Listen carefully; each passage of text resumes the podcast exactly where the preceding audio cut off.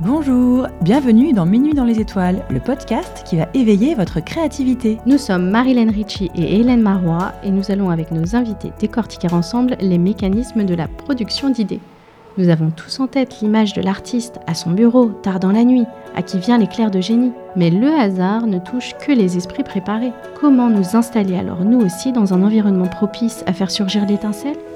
La créativité, c'est la compétence professionnelle qui a le vent en poupe.